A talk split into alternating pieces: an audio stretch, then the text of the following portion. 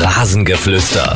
Der sportliche Podcast von und mit Sebastian Schuppan und Jens Umbreit. Das ist das Rasengeflüster. Wir schreiben den 18. März 2019. Aha, so langsam Frühlingserwachen. Wie geht's dir, Sebastian? Ja, vom Wetter her sehe ich noch nichts mit Frühlingserwachen. Da weht's Hättest du gestern noch, mal hier in Dresden sein sollen. Ja, ich weiß. Da weht es mir hier immer noch den starken Wind um die Ohren und ich hoffe, dass das jetzt langsam mal ein Ende hat, weil so langsam nervt's. Also ich möchte nicht über die Temperatur meckern. Das ist in Ordnung. Wenn der Wind nicht wäre, dann wäre das auch alles viel erträglicher, aber vor allen Dingen zum Fußballspielen nervt's natürlich tierisch. Es war zwar windig hier, aber wunderbares Frühlingswetter mit Sonnenschein. Also das hat richtig Spaß gemacht äh, gestern. Und ich sag's gleich vorweg, meine Stimme ist immer noch leicht angeschlagen. Gestern Abend Handball gewesen beim HCL Florenz, beim hiesigen Zweitligisten. Und ja, da habe ich ein bisschen meine Stimme dann verloren. Aber es hat sich gelohnt. Die Jungs haben gewonnen. Es waren wichtige zwei Punkte im Abstiegskampf der zweiten Handball-Bundesliga für den HCL Florenz. Ansonsten war es ja aus Dresdner Sicht nur bedingt ein äh, gutes Wochenende. Darüber reden wir aber später. Sebastian, ich muss gleich mal mit der für mich aktuell wichtigsten Frage ins äh, Haus fallen. Wann darf ich jemanden Bro nennen im Fußballer-Dasein? Das frage ich mich wirklich schon seit vielen, vielen Wochen, weil das ist ja untereinander mittlerweile so ausgeprägt. Get well soon, Bro, äh, Happy Birthday, Bro. Wann darf man jemanden als Bro bezeichnen? Dürfte ich dich als Bro bezeichnen? Eher nicht, oder?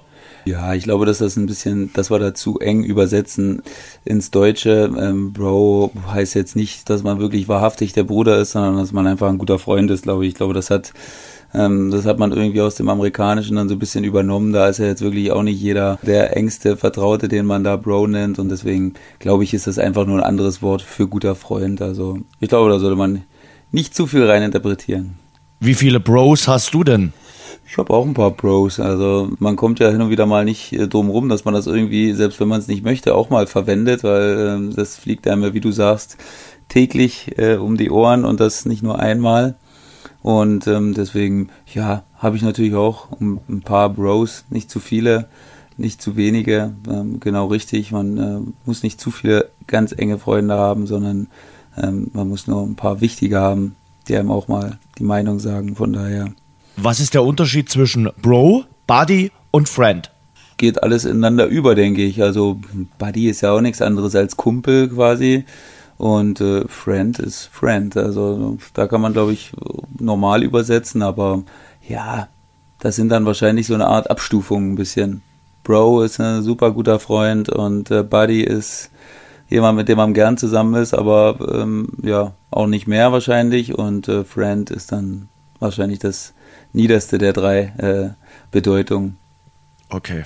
Hast du denn dem Bro Stefan Lex schon äh, eine Dankes-WhatsApp geschrieben? Dass er mir ein Eigentor erspart hat Richtig. quasi? Ja, ja. Nee, habe ich nicht. Aber ja, er kann sich ja freuen, konnte einen ins leere Tor reinlegen. Das sind ja die schönsten Tore, wo man nicht mal nachdenken muss, sondern wo man einfach nur äh, die Fußspitze hinhalten muss. Und den konnte er ja gar nicht nicht reinmachen quasi. Und ähm, ja, natürlich unschön so eine Sachen, Jens, aber ähm, gehören auch dazu. Es äh, existieren nicht immer nur die Hochs, sondern man muss auch mal so eine Situation wegstecken. Ja, ich glaube, mit äh, drei Punkten im Sack lässt sich darüber hinweg äh, lächeln. Ich habe vorhin wirklich mal geschaut äh, in Sachen Eigentoren. Ähm, du bist da in der Statistik in der zweiten Bundesliga relativ vorn mit dabei, ne? Mhm. Da hast du vier Eigentore auf dem Konto und du hast es sogar geschafft, in einem Spiel mal zwei zu erzielen. Ja, das kann ich mich leider noch sehr gut dran erinnern. Das kann ich mir vorstellen. ja, also ich weiß nicht. Wenn man Abwehrspieler ist, glaube ich, ist man ja sowieso etwas äh, gefährdeter mhm. dafür. Ja, waren es vier insgesamt? Es waren vier. Da würde ich sagen, waren zwei waren wirklich sehr unglücklich und zwei waren dämlich. Also äh, ja, von daher ähm, ja, passiert ja auch und wieder mal und man kann nichts machen. Jetzt am Wochenende hätte ich gesagt, war eins von denen, wo es relativ schwer war auszuweichen, weil es ja dann doch eine kurze Distanz war und meine Knochen dann relativ spitz sind und ähm, der dann auch ordentlich Fahrt aufgenommen hat, der Ball, so dass ich den selber hätte auch nicht mehr kriegen können. Ähm, ja, und ein Eigentor aus diesem Hannover-Spiel, dem besagten, wo ich zwei Eigentore gemacht habe, war auch, äh, ja, da ging gar nichts. Also da, da habe ich mich noch nicht mal umgedreht, habe ich den Ball gegen die Schulter gekriegt und dann war das auch ein bisschen hart, das als Eigentor zu werten. Ähm, aber gut, ist nun mal so. Ein Rekord im negativen Sinne.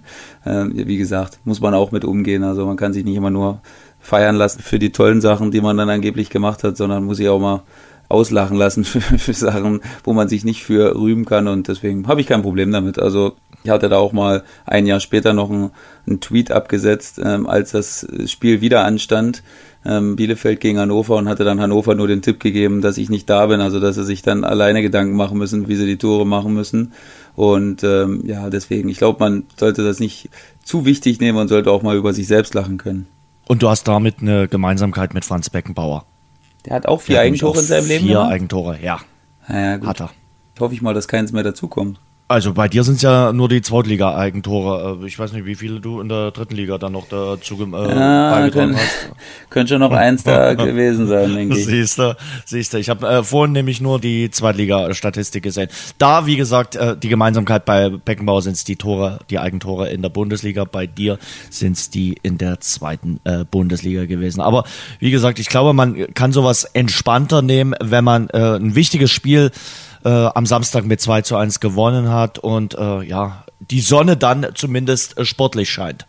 Ja, auf jeden Fall, na klar. War ein super wichtiges Spiel, nicht nur für uns, sondern für die ganze Stadt, weil es einfach dann auch so eine Art Derby ist, auch wenn es dann fast doch 300 Kilometer sind und ähm, die 60er sind zuhauf auch ins Stadion gekommen und ähm, haben auch gezeigt, dass es denen dann doch wahrscheinlich nicht ganz unwichtig war, von daher war auch Brisanz drin und wie wir das dann gemacht haben und wie wir das Spiel angegangen sind, war dann doch recht souverän und ähm, war von vorne bis hinten verdient, wie nicht nur wir angemerkt haben, sondern auch der Gegner. Von daher gab es da wirklich keine Diskussion. Was wünschst du dir denn jetzt äh, im Montagabendspiel zwischen Rostock und Halle? Wie sollte denn das ausgehen? Ja, wenn ich ehrlich bin, wäre es mir dann doch recht, dass Rostock gewinnt. Also dann sind zwar sieben Punkte zu Halle, aber ja, dann bleibt alles eng zusammen. Also dann würde sich Halle jetzt nicht nochmal weiter absetzen von uns, von diesem nachrückenden Mittelfeld, äh, kann man sagen. Von daher, wenn ich es mir aussuchen müsste, würde ich sagen, dass Rostock gewinnen soll. Okay, äh, also so ein bisschen noch liebäugeln mit dem äh, dritten Platz. Ich glaube, mit unten habt ihr jetzt tatsächlich wirklich nichts mehr zu tun. Ist das noch vorhanden oder sagst du, wir schauen, was geht? Und, und mein beliebtester Satz, wir schauen von Spiel zu Spiel. Ja, also ich meine, irgendwie wäre es vermessen zu sagen mit sieben Punkten Rückstand, dass wir da jetzt noch angreifen wollen.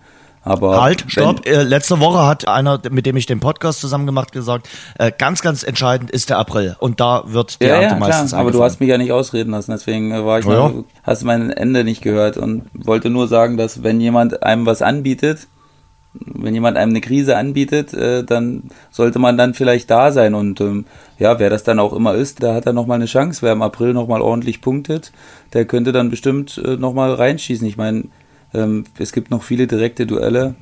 Hm, von daher, ja, ist generell alles möglich, aber nicht nur für uns, also auch für Mannschaften natürlich, die um uns rumstehen. Da gibt's ja dann wirklich gefühlte fünf Mannschaften, die einen Punkt um uns rum sind oder äh, im Falle, wenn Rostock jetzt gewinnen sollte, die dann nochmal vor uns sind sogar. Also die dritte Liga ist zu verrückt, um dazu genaue Prognosen zu wagen, aber es kann immer noch viel passieren. Und es würde mich nicht wundern, wenn es das tun würde. Wie komme ich von der verrückten dritten Liga dann ausgerechnet auf den KfC Uerdingen? Äh, schon Wahnsinn, oder? Äh, nach nur 40 Tagen dann äh, Trainer Norbert Meyer zu entlassen, von dem du ja ein hohes Lied singst und sagst, das war einer deiner besten Trainer. Aber nach 40 Tagen war die Liaison von Meyer und dem KfC Uerding schon wieder vorbei. Ja, klar. Also ist natürlich denkbar schlecht gelaufen. Du hast auch nicht viele Argumente auf deiner Seite natürlich. 40 Tage sind natürlich auch nicht viel Zeit, um jetzt großartig viele Sachen zu verändern. Da waren jetzt sieben Spiele, glaube ich, dabei, wenn mich nicht alles irrt. Und davon fünf Niederlagen, zwei Unentschieden. Viele Argumente hat er damit nicht aber spricht natürlich für das Wort verrückt, was du gesagt hast, dass man da jetzt die Reißleine zieht, obwohl es nach oben und unten eigentlich nirgendwo mehr hingeht und man jetzt hätte in Ruhe schauen können, äh, wer passt noch für nächstes Jahr, mit wem kann man äh, einen anderen Weg einschlagen. Und ähm, das jetzt nochmal wieder jemand anderem zu überlassen, ist natürlich, äh, weiß ich nicht, ob das so smart ist, ehrlich gesagt, denn äh, wie Norbert Meyer ist, das musste man auch vor 40 Tagen schon Und ähm, dann jetzt zu sagen, hey, das hat uns alles irgendwie nicht so gefallen, das spricht jetzt nicht irgendwie von akribischer Vorbereitung. Und deswegen kann ich an sich die Aktion nicht nachvollziehen. Und das hat jetzt nichts damit zu tun, dass ich Norbert Meyer kenne, sondern ja, das ist mir einfach zu wild beim Investor äh, ist das halt dann mal so. Wenn du einen Investor hast und der vielleicht noch ein bisschen impulsiv äh, reagiert, dann äh, musst du mit solchen Entscheidungen äh, halt leben und musst dich auch auf sowas äh, gefasst machen. Frank Heinemann übernimmt ja jetzt bis zum Saisonende der frühere äh, Co-Trainer beim VfL Bochum, auch dort lange Spieler gewesen. Aber dann soll ein neuer Trainer äh, gesucht werden und äh, die Kollegen im äh, westdeutschen Raum haben äh, eine Umfrage gestellt, die Kollegen von RP Online. Aber die haben mal, also das sind gefühlt zehn Namen, die die da ins Gespräch gebracht haben, äh, von Stefan Effenberg über Ismail Atalan, äh, dann Mirko Slomka, Christian Tietz, Bernd Hollerbach, Mike Walpurgis ist auch dabei, Michael Fronzek. Äh, und was glaubst du, wer aktuell in dieser Umfrage führt? Ja, der, der am besten zu diesem Verein passen würde, Stefan Effenberg. Richtig, richtig. Der führt, genau. Und, und sogar relativ deutlich. Also äh, Stefan Effenberg hat da die Nase vorn. Aber Oerding und Stefan Effenberg, boah, kann ich mir nur schwer vorstellen. Aber wenn es schön macht, also mir fällt da ein bisschen der Glaube, aber mit Geld ist vielleicht viel möglich und dann geht Stefan Effenberg äh, möglicherweise nach Oerding, wobei er ja äh, in Oerding nicht spielen wird, sondern die spielen da dann nächstes Jahr in Düsseldorf. Fortuna freut sich auch riesig darüber, dass äh, Oerding dann in äh, Düsseldorf spielen wird, die Heimspiele austragen wird, weil die ramponieren dann den Rasen in äh, Düsseldorf und äh, nicht mehr in Duisburg. Ist das schon sicher? Der, das ist sicher, das ah, ist sicher. Okay. Also der Stadionbetreiber in Düsseldorf hat das äh, wohl ausgemacht und äh, das konnte man über die Köpfe der Fortuna hinweg ausmachen und äh, bei der Fortuna hat man dann nochmal darauf hingewiesen, ja, mit dem Spielausfall des äh, Duisburg spielt, dass das eben dann auch der Fortuna drohen könnte. Denn zwei Mannschaften, die äh, die Heimspiele in einem Stadion austragen, das ist, glaube ich, nicht vorteilhaft äh, für beide Mannschaften. Naja, also da gibt es eigentlich dann nur zwei Möglichkeiten. Entweder du tauschst den Rasen öfter aus und ähm, da wird ja dann Irding auch seinen Teil dazu beitragen bei den Kosten oder äh, du stellst halt noch einen besseren oder noch mehr Greenkeeper ein, die den unfassbar gut pflegen, vielleicht äh, Dortmund-like mit diesen äh, UV-Strahlen, die man da benutzt, damit es auch im Winter äh, weiter wächst und äh, damit man Schäden am Rasen dann besser beheben kann. Ähm, ja, ist sicherlich dann interessant. Düsseldorf verfügt dann wahrscheinlich doch noch über besser oder über mehr monetäre Mittel, um den Platz dann zu verbessern als jetzt Duisburg. Die haben sich sicher geärgert, weil die haben jetzt erst zum neuen Jahr einen neuen Platz bekommen und äh, der wurde jetzt natürlich schon wieder zerstört. Und das ist natürlich nicht schön. Also zumal das die Heimmannschaft ist, die wahre Heimmannschaft und äh, die mussten jetzt ein Spiel ausfallen lassen, weil die äh, Gastmannschaft quasi äh, den Rasen ramponiert hat. Also alles andere als optimal. Lass uns mal noch ganz äh, kurz in der dritten Liga bleiben. Ich glaube, die normale Frage äh, bei der SG Sonnenhof Groß Asbach äh, am Montag lautet, wie unentschieden habt ihr denn gespielt? Also äh, die spielen ja nur Remis. Also es sind ja wirklich die Remis-Könige äh, der Liga. Aber ich sag mal so, nur unentschieden zu spielen, dann steigst du eben auch ganz flink ab. Und jetzt stehen sie nämlich auf einem Abstiegsplatz, nachdem Eintracht Braunschweig gewonnen hat. Wir hatten es ja eigentlich immer prophezeit. Das hat uns mal geeint, äh, den Sebastian und hm. mich, dass wir es wirklich äh, Braunschweig zugetraut haben, äh, dann die Wende zu schaffen äh, im Winter und äh, wirklich äh, sich zu berappeln und dann doch noch den Klassenhalt zu schaffen. Jetzt stehen sie seit elend langer Zeit mal wieder über dem Strich, also Eintracht Braunschweig und Groß Asbach 16 Unentschieden. Und da muss ich dran denken an die Abstiegssaison, die ihr damals in Dresden gehabt habt. Äh, 2014 da habt ihr auch unmäßig äh, viele Unentschieden gehabt und das hilft dir dann nur bedingt weiter, Unentschieden zu spielen. Ja, also ist besser, du gewinnst einmal und verlierst einmal, als zweimal unentschieden zu spielen. Das ist danke, danke Sebastian für die Rechnung, Rechnung, ja. Aber ist ja. mal so. Und ähm, haben wir jetzt auch in der englischen Woche natürlich äh, lernen müssen mit unseren zwei Unentschieden, wo wir doch super performt haben, aber eben doch nur zwei Punkte hatten. Und Mannschaften, die einmal gut und einmal schlecht gespielt haben, ähm, die haben eben noch einen Punkt mehr gehabt. Und von daher, ja, kann unentschieden natürlich immer gut sein, weil ich sage ja auch immer wieder hier jede Woche, dass du jeden Punkt brauchst und dass auch jeder Punkt irgendwie wichtig sein kann. Aber klar, hin und wieder musst du es natürlich mal mit einem Sieg untermauern, dann wertet es die Unentschieden davor auch auf. Aber ja, 16 Unentschieden ist natürlich ein Brett, zeigt natürlich auch, dass jedes Spiel irgendwie eng ist, ne? dass sie immer konkurrenzfähig sind und das macht die auch so gefährlich. Die wissen halt, was sie machen müssen und ähm, ja, dieses Jahr klappt es eben dann äh, nicht so im Entscheiden der Spieler, aber ja, ähm, ich denke, dass sie sich nicht anders gesehen haben als im Abstiegskampf. Von daher glaube ich, sind sie im Moment ähm, ja jetzt nicht großartig überrascht, dass sie da stehen und haben immer noch alle Chancen. Also von daher äh, ja, glaube ich, dass immer noch alles relativ okay ist bei denen. Mhm. Bei euch waren es damals übrigens äh, 17 Unentschieden äh, in der Abstiegssaison äh, 2014. Aber belegt dafür, dass äh, man vielleicht dann doch hin und wieder mal häufiger auf einen äh, Sieg äh, spielen muss und äh, nicht nur sagen muss, okay, äh, wir nehmen das äh, Remis jetzt mit, gerade wenn es dann auf die Zielgeraden geht. Da sind wir irgendwie beim Thema. Samstag, du, als du gespielt hast, gab es ja hier das Ostduell zwischen Dresden und Magdeburg. Ich glaube, Magdeburg hat sich schon dann wieder Sieger gefühlt. Bis zur 87. Minute führten sie definitiv nicht äh, unverdient hier mit 1 zu 0. Dann fiel noch der Ausgleich.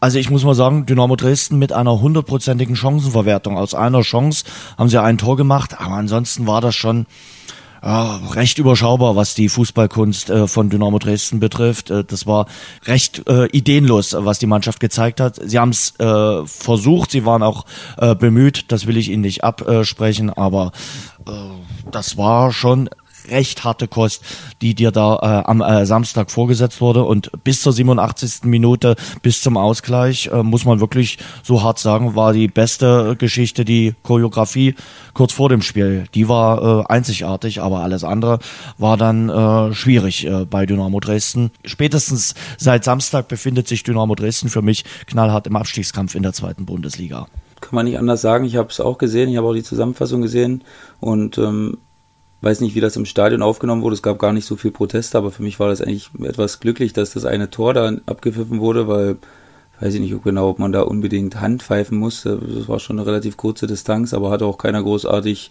äh, protestiert. Von daher ist es vielleicht gar nicht so aufgefallen. Und ja, na klar, wenn du in der 87. oder 86. den Ausgleich machst, dann ist es natürlich am Ende irgendwie, ja, immer ein bisschen glücklich auch. Aber ja, der Spielausfall hat anscheinend nicht unbedingt gut getan. Wenn du jetzt, wenn das Spiel ausfällt und du hast dann zwei Wochen oder du hast dann noch mal zwei Wochen trainiert und dann äh, hat vom Tag, als das Spiel ausgefallen ist, jeder nur über das Magdeburg-Spiel geredet und war vielleicht nicht der Druck zu groß oder so, das wäre jetzt vielleicht auch ein bisschen zu überhöht, aber vielleicht äh, irgendwie auch ein bisschen übermotiviert und äh, dann nicht das gemacht, was man sich vorgenommen hatte und nicht reingekommen in die Abläufe, die man dann haben wollte. Ich glaube, als ich deine Statistik, die du gepostet hast, gelesen habe, habe ich, glaube ich, gesehen, ich glaube fast ein bisschen über 70 Prozent Ballbesitz, ne? Aber mhm. klar, wenn du daraus keine Chancen kreierst, dann, äh, dann nutzt dir das recht wenig. Und deswegen, klar, wir haben ja von Anfang an gesagt, jetzt kommen die direkten Duelle. Und ähm, klar, verlieren darfst du es erstmal nicht, das ist schon mal richtig, aber zu Hause äh, tut eben dann ein Sieg in so einer Situation dann auch mal ganz gut. Ja, und wenn du kein Spiel gewinnst bis zum Saisonende, dann steigst du ab, aus meiner Sicht. Also irgendwann möchtest du dann doch nochmal zwei, drei Spiele äh, gewinnen, um äh, den Klassenhalt einzutüten. Ja, jetzt geht die Mannschaft ins Trainingslager. Da stellt sich äh, die Frage natürlich, Bringt das was, jetzt die Länderspielpause zu nutzen, um für ein paar Tage wegzukommen, raus aus der Stadt zu kommen, nach Bayern zu fahren und äh, dort auch relativ abgeschottet trainieren zu können und sich auf das äh, nächste Ostduell, auf das Derby gegen Aue vorbereiten zu können? Hast du da Erfahrung? Ja, leider habe ich viel Erfahrung, was sowas angeht. Und ich würde jetzt in einem normalen Alltag sagen, dass es nichts bringt weil du dann eben den Fokus teilweise noch mehr verschärfst und äh, jeder weiß eigentlich, dass es ultra wichtig ist, das nächste Spiel jetzt gegen Aue. Ne? Das wissen die Jungs auch von 1 bis, keine Ahnung, 28. Das weiß jeder und damit äh, rückst du das Spiel eben in einen noch größeren Fokus und ähm, dann ist natürlich die Angst vorm Versagen vielleicht äh, noch größer. Aber in diesem Fall für mich macht Sinn, weil Fiello eben erst so kurz da ist und wahrscheinlich fünf Prozent von dem, was er sich vorstellt, vielleicht überhaupt erst äh, umsetzen konnte oder einbringen konnte. Und äh, von daher verstehe ich es total, dass man das jetzt macht und das macht für mich auch total Sinn, weil da kannst du einfach auch mal in Ruhe arbeiten. Da kommen dann eben nicht dieselben äh, 100 Leute zum Training und die alles sehen, sondern jeder hat mal seine Ruhe. Du kannst dich nur auf Fußball konzentrieren und auf das, was Fiello dann jetzt vorgibt und das, was man auch umsetzen will. Und ähm, ja, von daher finde ich es jetzt in dieser Situation speziell, finde ich es eigentlich eine gute Idee. Kann ich dir äh, eigentlich nur zustimmen. Ich finde es auch nicht äh, unbedingt schlecht, äh, dass man diesen Weg jetzt wählt. Und äh, er hat gesagt, als er gefragt wurde, ja, was er sich für dieses Trainingslager jetzt vornimmt, gesagt, wir wären so oder so ins Trainingslager gefahren. Und ähm, man will natürlich an allen Sachen arbeiten, auch an den spielerischen Elementen. Nachfrage vom Journalisten werden sie auch ein bisschen was an der Kondition tun ja, äh, sicherlich auch da, denn das ist offensichtlich, äh, da hat man geschlampt im Wintertrainingslager. Da hat man eindeutig zu wenig gemacht äh, unter dem Vorgänger von Christian Fiel. Er selber wird da sicherlich nicht nachkarten, aber das war offensichtlich für alle die, die im äh, Wintertrainingslager mit dabei waren, dass da zu wenig äh, trainiert wurde und dass äh, da auch zu wenig äh, in Sachen Kondition äh, gebolzt wurde. Da ist für mich jetzt die Frage, das kannst du besser beantworten, ob man da jetzt feinjustieren kann in den zwei Wochen, ob man da überhaupt jetzt äh, groß an der Kondition arbeiten kann. Nein, also für mich nicht. Jetzt wird sicherlich irgendein Sportwissenschaftler um die Ecke kommen und wird sagen, äh, irgendeinem speziellen Fall geht's doch, aber die Grundlage, die du nicht gelegt hast, äh, die kannst du jetzt in, vor allen Dingen, du, über wie viele Einheiten im konditionellen Bereich reden wir da jetzt? Also, da muss Fiello dann natürlich schon wieder abwägen, was ist wichtiger, das, was ich mhm. auf dem Platz umsetzen will, oder dass die Jungs noch mehr rennen können. Und da reden wir jetzt vielleicht über ein, maximal zwei Einheiten, die man im läuferischen Bereich machen kann. Und ähm, inwieweit das die Nadel dann äh, bewegt, das äh, kann jetzt jeder dann äh, selbst entscheiden, ähm, nämlich gar nicht. Im Gegenteil, wie ich finde, normalerweise sieht es so aus, dass du März noch normal trainierst und April eigentlich ganz oft schon auf eine Einheit pro Tag nur noch gehst weil dann brauchst du eben die Frische. Ne? Die Saison ist lang gewesen, du hast schon viele Spiele in den Knochen, es geht in die entscheidenden Phasen und da brauchst du Frische, sowohl im Kopf als auch in den Beinen. Und äh, von daher bin ich da wirklich sehr, sehr skeptisch, dass man in dieser Richtung noch was drehen kann. Wird auf jeden Fall spannend. Äh, wir haben letzte Woche gesprochen über die zweite Bundesliga, über den Abstiegskampf. Äh, siehst du hinter Darmstadt, also Darmstadt ist Zwölfter mit 32 Punkten, dann kommt Fürth. Fürth muss man abwarten, wie sie jetzt heute Abend in Regensburg spielen. Aber dort sehe ich so die Grenze. Also die Mannschaften, die über Darmstadt stehen, Darmstadt eingeschlossen nach diesem fulminanten Erfolg beim HSV, äh, dürften nach normaler Lage eigentlich nichts mehr mit dem Abstiegskampf äh, zu tun bekommen. Alle anderen, möglicherweise Fürth, Dresden, Sandhausen, Magdeburg, Duisburg und Ingolstadt äh, sind da noch drin involviert. Der eine stärker, der andere weniger. Würde ich auch so sehen. Also bis Fürth, Darmstadt, da durfte man ja nur noch an deren Stelle zwei, drei Unentschieden holen, um sich da nochmal mit äh, runterziehen zu lassen. Ich weiß, kann nicht genau sagen, wie viele direkte Duelle es da nochmal geben wird. Gefühlt waren es schon viele direkte Duelle. Es kommen aber noch ein paar. Also Dresden spielt zum Beispiel noch in Ingolstadt, in Sandhausen. Also da mhm. kommen schon noch ein paar Duelle, äh, die da auf uns warten. Okay, naja, also es wechselt ja das Momentum, wechselt irgendwie äh, wöchentlich. Bloß man muss man Dresden. ehrlich sagen, ne? Nee, das stimmt, aber guck mal, wie wir hatten schon gesagt, Magdeburg ist für uns eigentlich, äh, Ingolstadt ja. und Magdeburg sind für uns Mannschaften, die die besten Chancen haben. Ähm, Ingolstadt sieht jetzt wieder äh, so aus wie eine Mannschaft, die weit hinterherhinkt, jetzt auch wieder sehr, sehr unglücklich, also wie so ein Absteiger quasi verloren hat, bis 75. Minute geführt und dann äh, noch unter die Räder gekommen.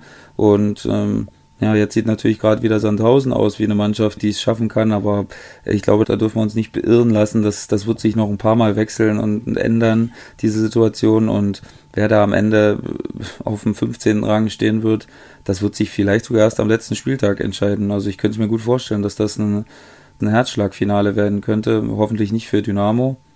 Und ähm, hoffentlich schafft es Magdeburg am Ende auch. Wir sind ja dem äh, Ostfußball sehr verbunden. Von daher hoffen wir natürlich, dass die zwei Mannschaften das äh, auf jeden Fall schaffen. Und der Rest, boah, das wird brutal. Also da kann man sich drauf einstellen. Und oben, äh, ich glaube, oben beißt sich äh, St. Pauli ordentlich in den Allerwertesten. Klar, wenn du äh, 0 zu 4 verlierst, hast du eigentlich kaum Argumente auf deiner Hand, aber äh, die Vorlage war eigentlich gegeben mit der Niederlage von Union Berlin. Dann verliert auch noch der HSV, aber St. Pauli kann die Vorlagen nicht nutzen und verliert sang- und klanglos beim SV Sandhausen. Also oh, das ist, glaube ich, schon ein Nackenschlag gewesen für die Kiezkicker, oder? Also nach der Niederlage im Derby auch 0 zu 4, jetzt in Sandhausen wieder so eine Packung zu bekommen oder schüttelst du das einfach so weg? Naja, das schüttelst du nicht weg, auf jeden Fall nicht. Aber ich muss auch ehrlich sagen, St. Pauli ist für mich eine Mannschaft, die absolut am oberen Limit performt hat in dieser Saison und äh, schon sehr, sehr viele Punkte geholt hat. Und ich habe sie vor der Saison nicht als absoluten Aufstiegsaspiranten gesehen. Das muss ja nichts heißen, wie uns die Vergangenheit gelehrt hat, aber aber das hast du jetzt selbst gesagt, Sebastian. Also da, da habe ich jetzt hier gar nicht eingekrätscht. Also ja, von das, daher. Das ist in Ordnung, aber ich sehe es auch, wie gesagt, jetzt nicht äh, mit dem absoluten Potenzial äh, Union noch zu überholen. Ähm, da würde ich jetzt sogar eher aktuell Kiel äh, das Vertrauen aussprechen, um zu sagen, äh, eher noch die, aber es scheint sich äh, irgendwie so ein Dreikampf zu gestalten oben und ähm, ja, wir werden alle nicht überrascht, wenn es einfach so bleibt, oder? Nee, also Köln, Hamburg und Union. Ja, oder Hamburg, Köln und Union. Keine Ahnung, wie die ersten zwei, wie die das noch unter sich ausmachen. Aber bloß. aber ähm, ja, Union ist für mich der designierte äh, Relegationsspieler. Und die spielen dann gegen Schalke 04? Nee, auch nicht. Der Hüb macht das. Ja, wie, wie gesagt, also äh, ja, der Hüb regelt das. Das sagen alle, dass es der Hüb regelt. Aber hat er es am Samstag geregelt? Er hat es am Samstag nicht geregelt. Also, ja, einen, einen äh, lass mich nochmal nachgucken. Äh, aber Tag verloren haben sie trotzdem. Also, lass es uns kurz durchgehen. Am Dienstag verliert Schalke 0 zu 7. 0 zu 7 bei äh, Manchester City. Dann fliegen sie zurück. Passiert erstmal gar nichts. Und äh, dann entscheiden sie sich am Donnerstagabend den Trainer zu beurlauben. Warum denn erst am Donnerstagabend? Also mal ganz ehrlich, du kannst dich doch am Mittwoch früh nach der Landung zusammensetzen und sagen, okay, wir müssen jetzt hier eine Entscheidung fällen. Das war desaströs und es geht nicht mehr. Ja, ich glaube, weil sie sich offensichtlich nicht leicht gemacht haben, äh, Domenico Tedesco da zu entlassen, weil sie doch, glaube ich, auch einen, Funken äh, Dankbarkeit verspüren vom letzten Jahr. Da kann man sich natürlich nichts mehr von kaufen, aber ich glaube, dass das mit reingespielt hat, dass man einfach so dankbar war, dass man so eine Saison spielen durfte wieder und dass den Fans so viel Hoffnung gegeben wurde für eine goldene Zukunft in den nächsten Jahren.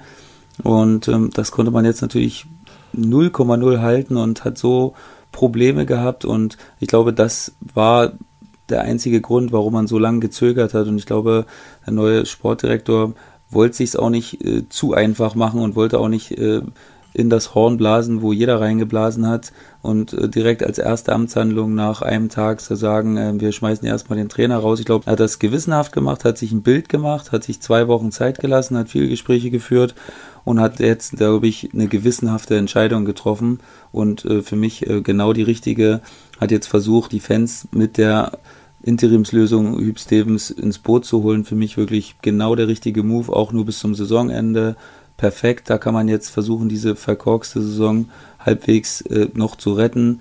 Und ähm, ja, deswegen, ich glaube, besser konnte er es jetzt in dieser Situation gerade nicht lösen. Na klar, hätte man einen Tag eher äh, die Entlassung hinbekommen können, da hast du schon recht, aber wer weiß, was da wieder für Hürden gestellt wurden, irgendwelche ja. bürokratischen Aufsichtsrate und äh, Sie mussten gucken, ob als der Aufsichtsrat, äh, ja. der Aufsichtsrat äh, Hüb Stevens äh, auch gleichzeitig Trainer sein kann. Aber genau, ganz ehrlich, es kann doch nicht sein, dass dann Domenico Tedesco am Tag seiner Entlassung das Training noch leiten muss am Vormittag. Was macht denn das für einen Sinn? Dann gehe ich doch als äh, Sportdirektor hin, sag, okay, wir klären das vorher. Also das war ein Kaugummi-Rauswurf, äh, der zur Saison von Schalke 04 auch passte. Das das muss ich äh, wirklich so sagen. Also im Grunde genommen wäre es doch klar gewesen, am, am Mittwoch hat jeder gemeint, okay, das geht nicht mehr. Das geht einfach nicht mehr. Also so wie sich die Mannschaft dort ab der 30. Minute abschlachten lassen hat. Das ging dann nicht mehr mit der Desco. Und von daher war doch klar, dass sie reagieren mussten. Mir ist auch klar, dass sie eigentlich äh, erst in der Länderspielpause reagieren wollten. Aber ja, das Leben läuft nicht immer so nach Plan ab. Und äh, ja, deshalb mussten sie es halt in der vergangenen Woche schon machen. Und äh, ja, ich finde, das hätte man besser lösen können und sogar besser lösen müssen. Ja, klar, die Kritik müssen sich wahrscheinlich gefallen lassen, wo man jetzt natürlich dann sagen könnte, okay, was wäre jetzt an einem Tag mehr für Hüb Stevens noch drin gewesen? Also ist viel hätte wenn und viel Konjunktiv. Ähm, von daher, ja, glaube ich, war die reine Vorstellung des Willens äh, der Spieler war schon eine deutlich bessere und ich glaube, Hüb Stevens hat auch viel Druck äh, von der Mannschaft genommen, indem er seinen äh, Kredit damit in den Ring geworfen hat, den er im ganzen Verein hat. Und ähm, da können sie jetzt wahrscheinlich äh, erstmal zwei Wochen wahrscheinlich auch hart. Typ äh, Stevens ist ja als harter Hund bekannt und als Disziplinfanatiker, was auch dringend äh, notwendig ist, wie es scheint. Und ähm, hat jetzt zwei Wochen Zeit und äh, kann da ein bisschen arbeiten, vor allen Dingen auch in den Köpfen der ganzen Jungs, was wahrscheinlich sogar die wichtigere Komponente sein wird um dann ähm, relativ schnell die nötigen Punkte zu holen. Sind wir uns ja auch einig, ne? mit zwei, drei Siegen und dazu ist Schalke auf jeden Fall in der Lage. Die Qualität hat der Kader, bist du direkt raus aus dem Rennen und das muss jetzt auch deren Ziel sein, da nicht mehr bis zum Schluss drin zu hängen, sondern direkt rauszugehen. Nabil Bentaleb wird äh, dazu nicht mehr äh, beitragen. Der ist äh, rausgeflogen, Er spielt jetzt äh, bei der U23 von äh, Schalke 04. Ja, damit geht ihnen ein guter Elfmeterschütze weg, aber äh, wie du schon gesagt hast, ich glaube, sie mussten jetzt auch einfach mal ein Zeichen innerhalb der Mannschaft setzen und sagen, okay, es liegt nicht nur am Trainer oder am Sportvorstand oder äh, an sonst wem, sondern äh, ihr müsst halt auch euch jetzt zusammenreißen bis äh, zum Saisonende, damit wir das Mini, Mini, Minimalziel, äh, sprich den Klassenhalt, äh, noch irgendwie erreichen. Und äh, von daher ist, glaube ich, jetzt auch jeder Spieler dort gewarnt bei äh, S04. Naja, ich glaube, es war auch völlig die richtige Entscheidung. Es gibt natürlich immer Spieler, die treten dann in solche Fettnäpfchen. Ne? Also das ist natürlich auch unnötig hoch 10. Ähm, ich glaube, soweit ich das gehört habe, dass er nicht beim Spiel, also persönlich nicht beim Spiel war und dass das der Grund war, warum er rausgeflogen ist. Wenn er natürlich so eine Angriffsfläche bietet, dann äh, ja, hast es vielleicht dann auch nicht anders verdient, als äh, rausgeschmissen zu werden für eine Zeit. Und ähm, da hat der Herr Hüb Stevens gar keine andere Wahl gelassen. Das hat ja gar nicht mit harter Hund zu tun. Ne? Wenn du sowas durchgehen lässt, dann, dann kannst du ja gleich äh, wieder nach Hause gehen. Und von daher, ähm, ja, wie gesagt, ähm, leider eine dumme Aktion.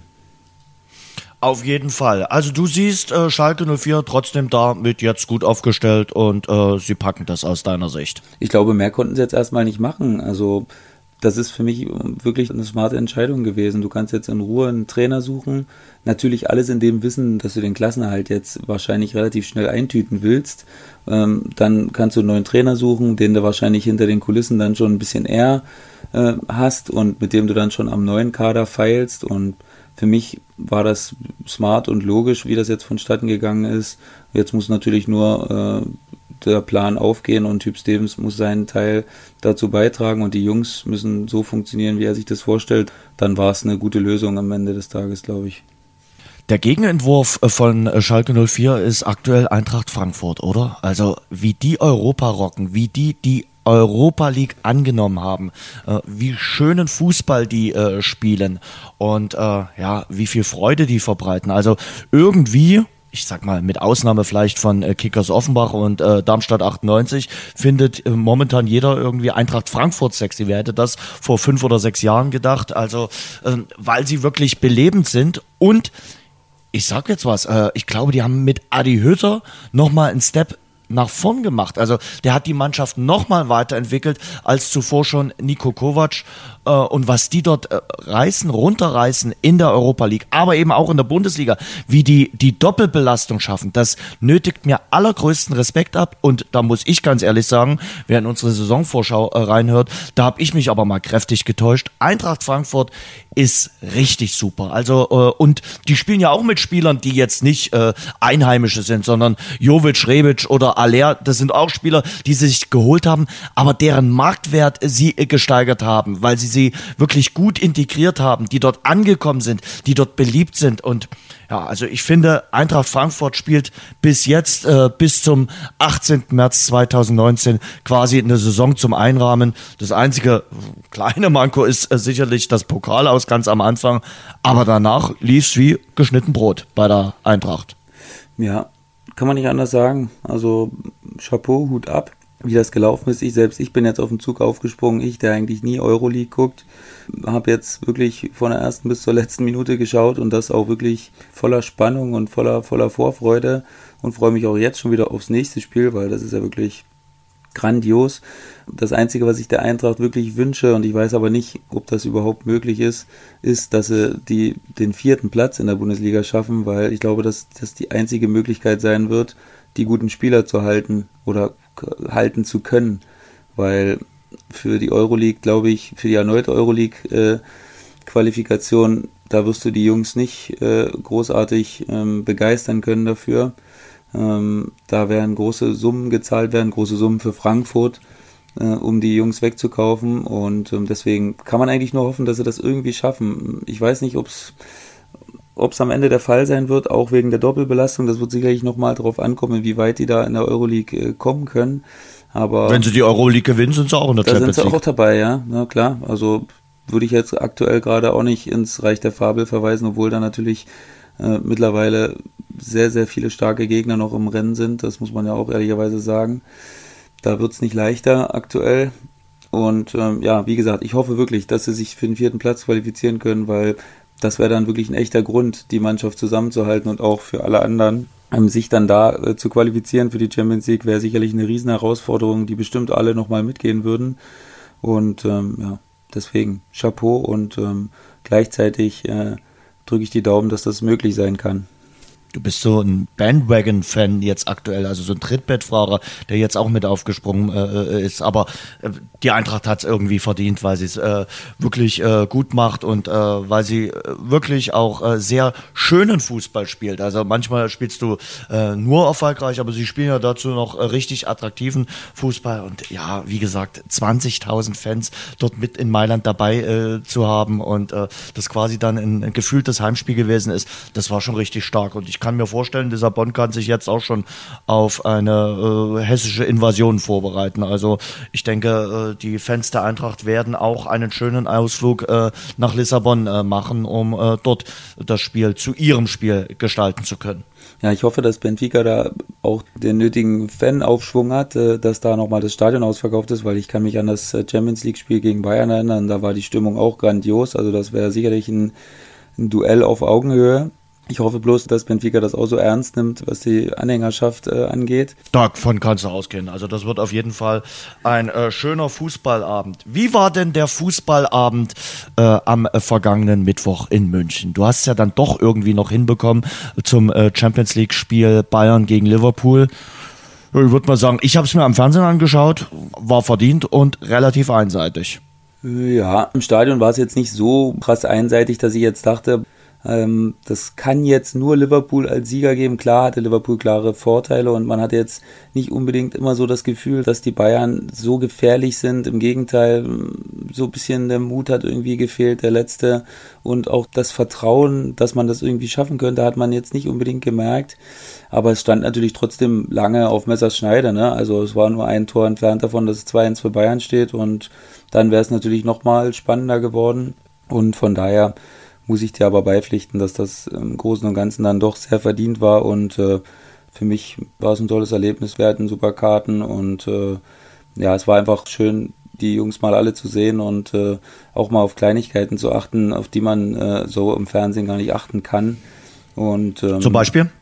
Ja, so Körpersprache, wie man untereinander spricht in der Mannschaft, was man ausstrahlt, vor allen Dingen. Das hat mir zum Beispiel bei Van Dijk äh, imponiert der strahlt nicht nur aus, dass da keiner vorbeikommt, äh, der lässt auch keinen vorbei. Das ist wirklich so, ne? Wenn du den siehst, der in seinem Gesicht äh, auf der Stirn steht geschrieben, äh, so hier ist Endstation für dich, mein Freund. Und äh, das verkörpert er mit jeder Faser, die er hat, 90 Minuten lang und wenn nötig 98 oder 120. Und ähm, das ist für mich dann auch wirklich ein absoluter Vorzeigelieder gewesen und auch vom äh, Alison Becker war ich unfassbar äh, mhm. faszinierend. Also der hat im Vergleich zu Manuel Neuer, und ich bin ja eigentlich immer jemand, der Manuel Neuer verteidigt, äh, also das war dann doch irgendwie nochmal ein Unterschied zu sehen. Auch, na klar, der hat eben dieses Selbstverständnis gehabt, was Manuel Neuer im Moment halt nicht hat. Der hat die Bälle direkt flach durch vier, fünf Leute auf den Sechser gespielt, äh, aus dem Druck raus und unfassbare Bälle und unfassbare Weitsicht gehabt und dazu hält er dann natürlich auch noch fast jeden Ball. Also da hat sich äh, jedes Millionchen dann doch mal gelohnt, was man für den ausgegeben hat. Ich frage heute nicht, wen wir ins Tor stellen der deutschen Nationalmannschaft. Heute nicht, heute nicht. Wie gesagt, ich, Ter Stegen, aber da kann man unterschiedlicher Meinung sein. Heute machen wir die Diskussion äh, nicht auf. Aber Van Dijk für dich momentan der beste Innenverteidiger äh, auf der Welt? Ja, für mich ganz klar der beste Verteidiger der Welt im Moment, aber Man muss auch dazu sagen, äh, er hat natürlich auch äh, sechs Mann vor sich, ne? Diese Dreier Mittelfeldreihe und die Dreier Reihe davor, die auch defensiv unfassbar viel äh, abfangen. Ne? Also ich glaube, wenn es da eine Statistik gibt und äh, jemand hat die, dann würde ich sagen, Van Dijk hat so gut wie keinen Sprint angezogen im ganzen Spiel nicht. Muss da auch nicht, weil eben so viel auch schon vor ihm abgefangen wurde und das, was durchkam, hat er dann eben doch in äh, einer einzigartigen Art und Weise ähm, für sich geregelt und hat dann nebenbei auch nochmal das Spiel entschieden. Und ähm, ja, da war ich auch ein bisschen enttäuscht von Lewandowski, muss ich ehrlich sagen. Ich habe mich da richtig drauf gefreut und habe auch gedacht, dass er vielleicht allen Kritikern zu Trotz dann doch mal zeigen wird, dass äh, das mit ihm immer noch zu rechnen ist. Aber also gefühlt keinen einzigen Zweikampf gewonnen. Und ähm, ich war einfach nur enttäuscht, muss ich wirklich ehrlich sagen. Also man kann natürlich sagen, wenn selbst wenn er die Bälle gehalten hätte, äh, zu wem hätte er sie spielen wollen, weil ja kaum jemand nachgerückt ist, aber zu dieser Situation kam es ja erst gar nicht, weil er einfach klassisch abgekocht wurde von beiden Innenverteidigern. Und das war so fast das Enttäuschendste von allen, muss ich ehrlich sagen, was, was ich so äh, gesehen habe und wo ich auch immer beobachtet habe. Und ich habe auch in, bei ihm nie so den, ich weiß nicht, so diesen Blick gesehen, dass ich sagen könnte, boah, der wollte aber um jeden Preis, das war irgendwie, ja, hat sich ergeben im Schicksal. Aber das setzt sich irgendwie äh, fort bei Lewandowski. In entscheidenden äh, Spielen ist er nicht so richtig griffig. Er spielt äh, in äh, Spielen, wenn es gegen Augsburg, Wolfsburg oder sonst wen geht, da schießt er die Tore. Auch auf nationaler Ebene äh, ist er überragend in der Bundesliga. Aber wenn es dann gegen die internationalen Schwergewichte geht, erinnere dich auch in den letzten Jahren im äh, Halbfinale, da ist er dann meistens abgetaucht oder kam nicht äh, zur Entfaltung und hat dann nach dem Spiel aber äh, die Taktik kritisiert. Lenkt er da ein bisschen ab von seinen eigenen Fehlern? Ja, auf jeden Fall.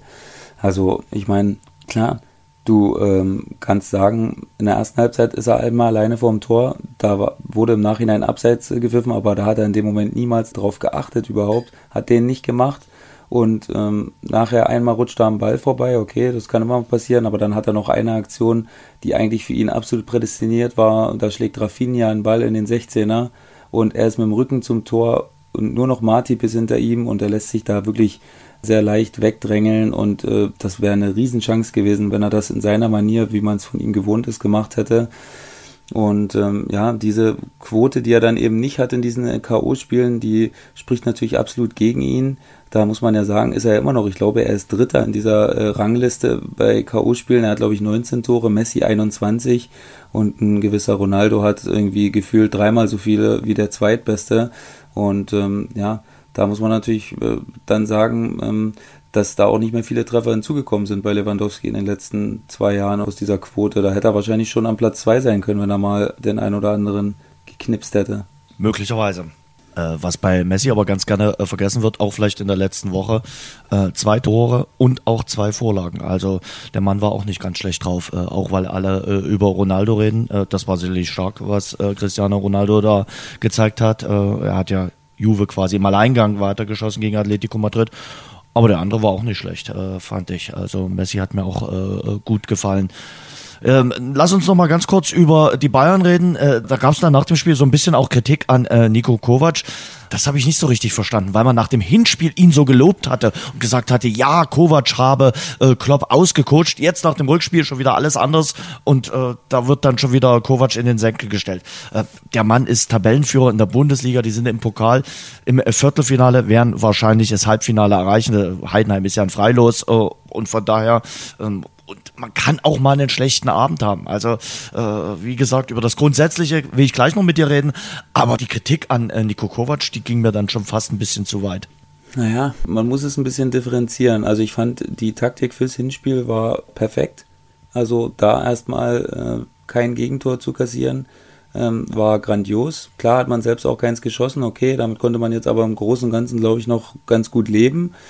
Ähm, aber im Rückspiel, das ist eben dann trotzdem nicht Bayern-like. Ne? Nochmal einfach dieselbe Taktik anzuwenden, hat mir eigentlich nicht gefallen, muss ich ehrlich sagen. Obwohl man im Umkehrschluss sagen muss, man hat natürlich gesehen dann ab der äh, 75. Minute, was passiert, wenn du sehr viel offensiver spielst gegen Liverpool. Und zwar äh, hat dann nämlich ein gewisser Mohamed Salah auch am Spiel teilgenommen und der hat dann gedacht, oh, so viel Freiheiten wie ich jetzt habe, dann äh, lege ich mal los jetzt. Und äh, man hat natürlich gesehen, wie schwer die dann zu verteidigen sind. Ne? Und wenn du das von Anfang an so spielst, ähm, dann schaffst du es natürlich nicht, die äh, immer zu pressen und dann auch immer den Ball zu gewinnen. Ne? Also das ist natürlich so eine Weltklasse-Mannschaft, dass die dich dann auch mal ein paar Mal ausspielen und stehen lassen. Und dann bist du eben in diesen Situationen hinten, wo du dann eben manchmal auch einfach nichts machen kannst, weil die einfach so gut sind. Das dritte Tor ist unfassbar gespielt. Eine Außenrissflanke äh, aus vollem Lauf, äh, genau auf den Punkt, wo er nur hinkommen darf, damit das Tor passiert. Das ist dann eben unfassbar stark und es zeigt dann eben, in welcher Klemme Nico Kovac dann irgendwie gesteckt hat, weil er dachte sich, wenn ich von Anfang an äh, draufgehe, dann äh, laufen wir natürlich Gefahr, schon zeitig 1 oder 2-0 zurückzuliegen, falls es nicht klappt. Allerdings ähm, ist äh, ja auch, äh, und jetzt haue ich gleich mal wieder ins Phrasenschwein rein, Angriff manchmal die beste Verteidigung. Und ich hatte das Gefühl, dass oh. vor allen Dingen über Martip dass man vor allen Dingen über Matip hätte das Pressing aufziehen können, weil der schien mir doch die ersten 20 Minuten so ein kleiner Schwachpunkt gewesen zu sein im Aufbauspiel vor allen Dingen, wo ich glaube, da hätte man mit dem Pressing schon was erreichen können.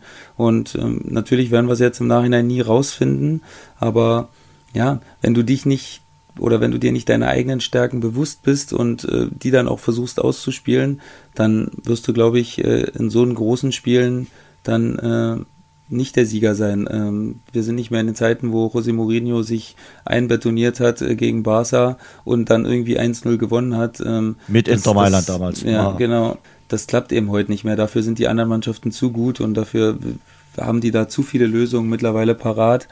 Mm, und deswegen glaube ich, dass man hätte zumindest Anpassungen hätte treffen können äh, in Bezug auf die Taktik im zweiten Spiel für die Phrase Angriff ist die beste Verteidigung darf ich mir dann bei meinem Steak, äh, wenn ich äh, unsere Champions League Wette gewinne, Darfst du noch Maiskolben äh, bestellen jetzt, ja. Nö, nö, nö, das, das wäre deins. Nee, kein Maiskolben, vielleicht so ein bisschen Kräuterbutter oder ein paar Pommes noch extra, keine Ahnung, oder ein Süppchen, mal schauen. Also äh, wer uns äh, jetzt äh, erst seit neuestem hört, äh, der Kollege Schupan geht davon aus, dass der FC Liverpool die Champions League gewinnt. Äh, meine Wenigkeit geht davon aus, dass Manchester City die Champions League gewinnt.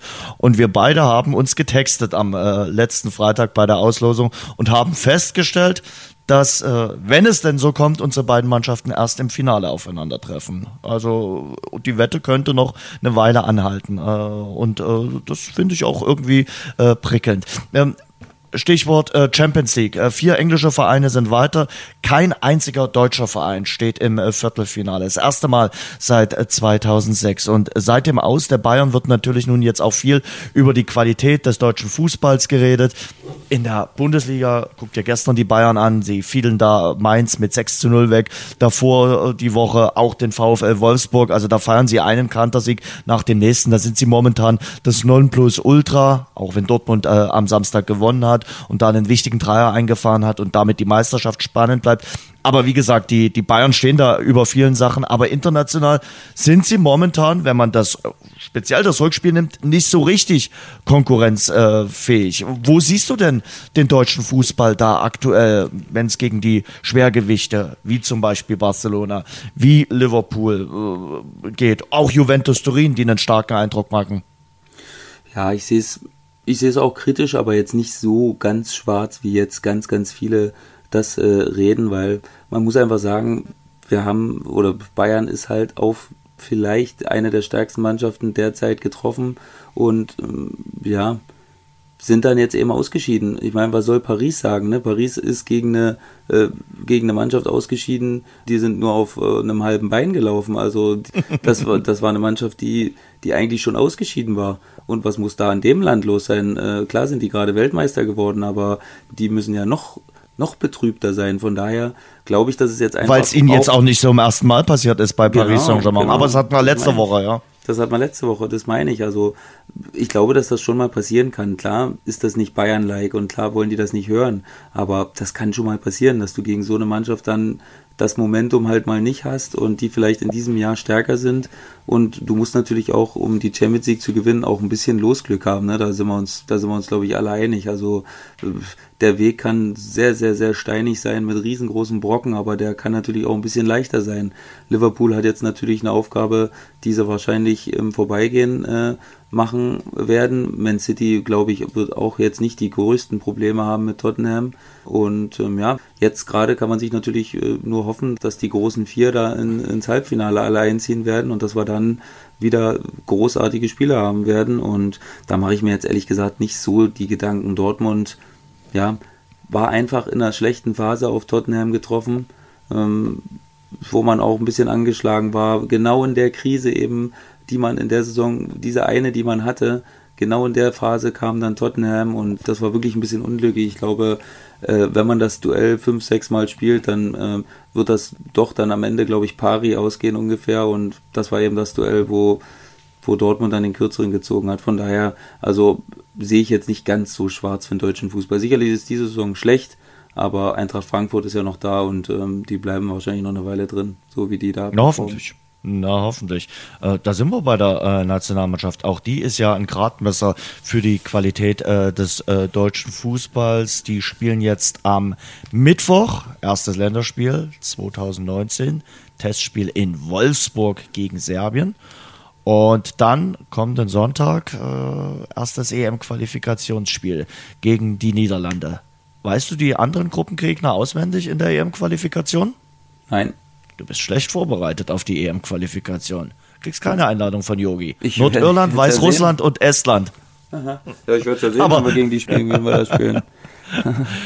Äh, das sind die Gegner. Ähm, jetzt hat er am äh, Freitag sein äh, Aufgebot berufen. Maximilian Eggestein, äh, Niklas Stark und Lukas Klostermann sind erstmals äh, mit dabei. Was sagst du zum Kader, den er da äh, berufen hat? Was sagst du auch zu den Aussagen von Joachim Löw, gerade auch nochmal nach der Ausbotung von Müller, Hummels und Boateng? Hat er da die richtigen Antworten gegeben, der Bundestrainer? Ich habe schon den Eindruck, dass er extrem unter Druck steht. Ja, also erstmal finde ich es ganz cool. Eggestein finde ich cool. Ich glaube, da hat sich's verdient. Der hat jetzt gut performt äh, in einer Mannschaft, die auch Spaß macht. Äh, Bremen, die machen mir wirklich jede Woche Spaß. Äh, Darf ich gleich einhaken?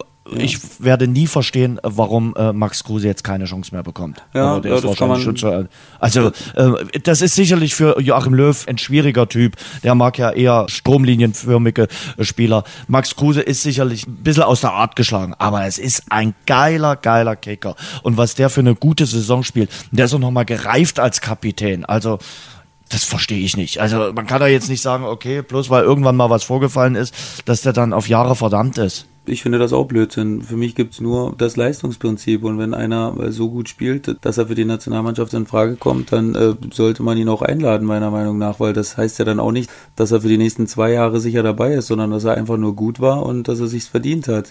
Von daher, ähm, ja, will er sich wahrscheinlich die Baustelle aber nicht aufmachen, weil er sich dann wahrscheinlich auch wieder anhören müsste, wir haben jetzt drei 30-Jährige aussortiert und holen jetzt den nächsten fast 30er damit rein und ähm, warum machen wir das denn? Und ich glaube, die Baustelle will er sich einfach nicht aufmachen und ich glaube, der DFB hat gerade einfach, gibt gerade kein gutes Bild ab. Äh, Grindel hat dann auch nochmal irgendwie so ein bisschen aus der Hüfte gegen Jogi Löw geschossen, so ein schöner Bauchschuss, den er ihm dann nochmal hingeschossen hat. Ähm, und bricht Interviews ab als ja, äh, ehemaliger Interviews Journalist. Ab. Also das geht ja eigentlich ja, auch nicht, oder? Also ich muss da ein bisschen Kontenance und äh, bewahren, äh, auch selbst bei kritischen Fragen. Also das sollte ja. er als ehemaliger Journalist und als ehemaliger Politiker doch gewohnt sein, dass mal auch die ein oder andere kritische Frage kommen kann. Da sieht man halt mal, wie dünnhäutig äh, er dann wahrscheinlich auch im Laufe der letzten Monate geworden ist oder Jahre, besser gesagt.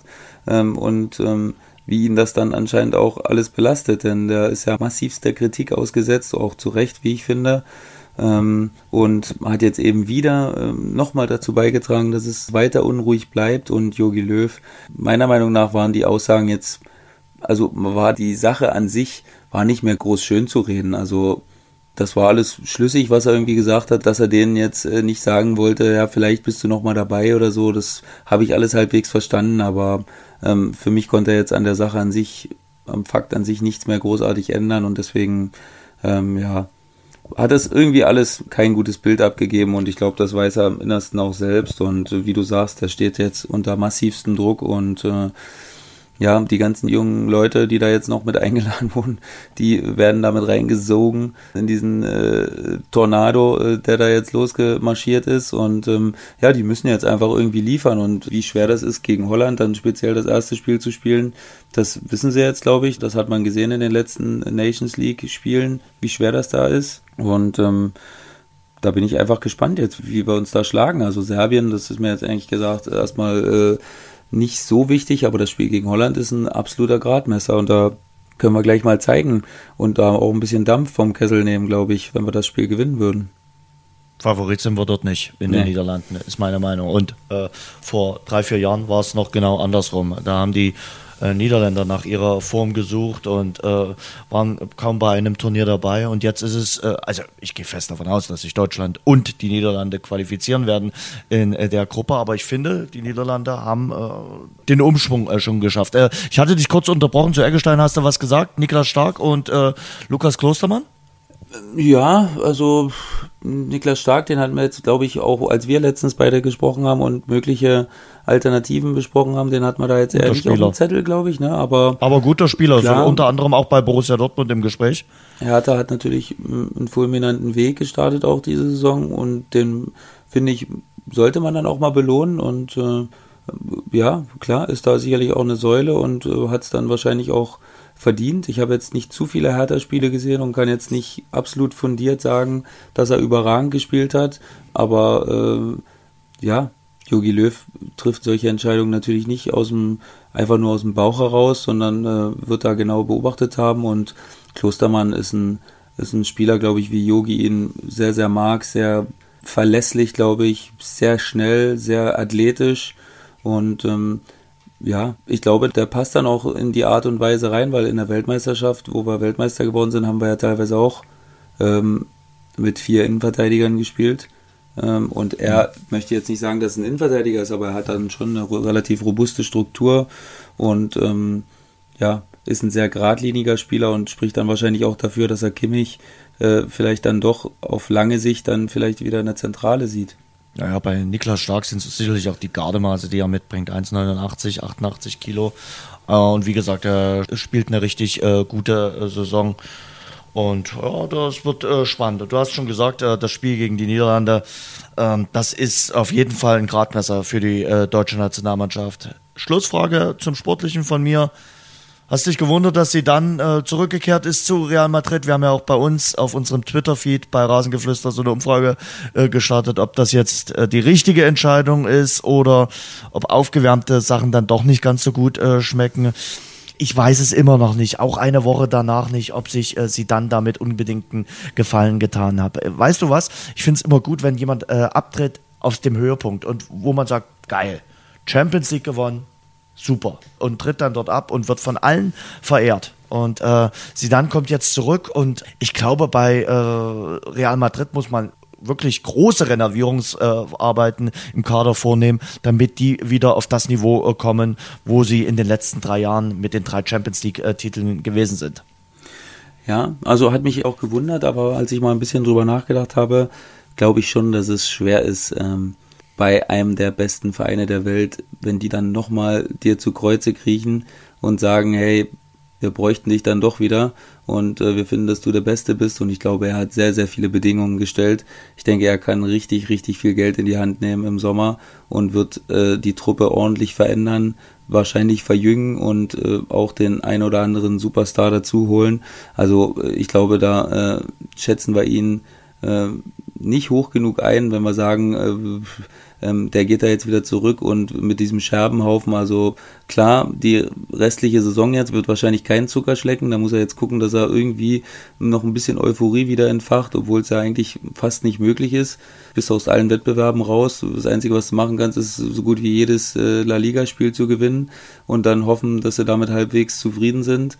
Ähm, und dann, ja, die Truppe umbauen. Und ähm, gucken, dass du wieder konkurrenzfähig bist. Und wenn er das dann natürlich nochmal schafft, Jens, dann reden wir natürlich über Sphären, wo, glaube ich, äh, noch keiner großartig war bei Real Madrid, dass du dann mit einer ganz neuen Mannschaft nochmal vielleicht die Champions League gewinnen könntest. Also das mag ich mir nicht ausmalen, was passiert. Dann zimmern sie ihm wahrscheinlich wirklich, äh, Florentino Perez zimmert wahrscheinlich selbst die Statue für sie dann, wenn ihm das gelänge.